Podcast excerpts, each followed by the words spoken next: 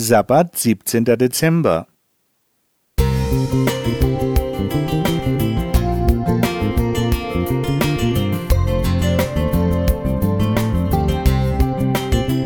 Ein kleiner Lichtblick für den Tag.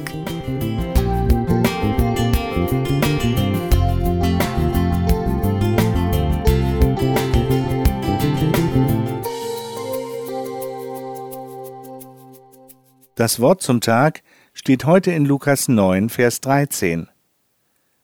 Gebt ihr ihnen zu essen. Ich hielt diesen Satz von Jesus immer für ein so typisches Lehrerding.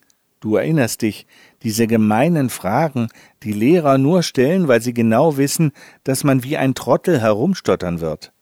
Deutlich mehr als 5000 Menschen sind hungrig am Ende eines Open-Air-Kongresses mit Jesus und dann so ein Satz? Und das von Jesus, der immer wieder betont, wie wichtig es sei, gut vorbereitet zu sein, und der ein paar Abschnitte vorher genau diese Forderung des Teufels, Brot durch ein Wunder herbeizubringen, verweigert hatte.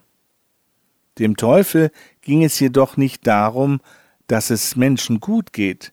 Er wollte nur zeigen, was man bzw. was Jesus drauf hat. Macht und Kontrolle über die Konsumgüter. Das verweigerte Jesus. Es geht ihm gerade nicht um die so hochgepriesene Autonomie oder Autarkie, also um die Ökonomie des Mangels, um künstliche Verknappung. Ich kontrolliere, wer was hat, und ich habe etwas für mich selbst, meine Familie, meine Kirche, meine Nation und so weiter, weil oder damit du es nicht hast. Wie der Prepper ein Mensch, der sich auf Katastrophen vorbereitet, der seinen Fuchsbau mit Konservendosen bestückt und die Vorräte mit der Waffe verteidigt. Dagegen setzt Jesus die Ökonomie des Überflusses. Gratisbrot für alle, die es wollen. Es geht nicht ums Verhungern in dieser Szene, sondern um den täglichen normalen Hunger nach einem langen Tag. All diese schönen Gedanken gehen den Jüngern in diesem Moment nicht durch den Kopf. Sie laufen erst einmal nervös herum und zählen, wie viel Fischbrötchen sie zusammenbekommen. Ergebnis zwei mit und drei ohne Fisch. Und dann macht Jesus für die Menschen das, was er dem Teufel verweigerte.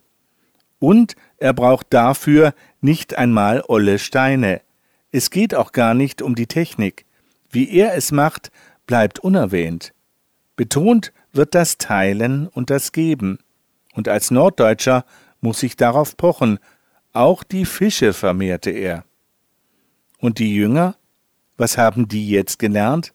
War die Inventur von Fischen und Broten falsch? Nein, er bringt ihnen lediglich bei, dass sie unvollständig war. Und das ist die Lektion.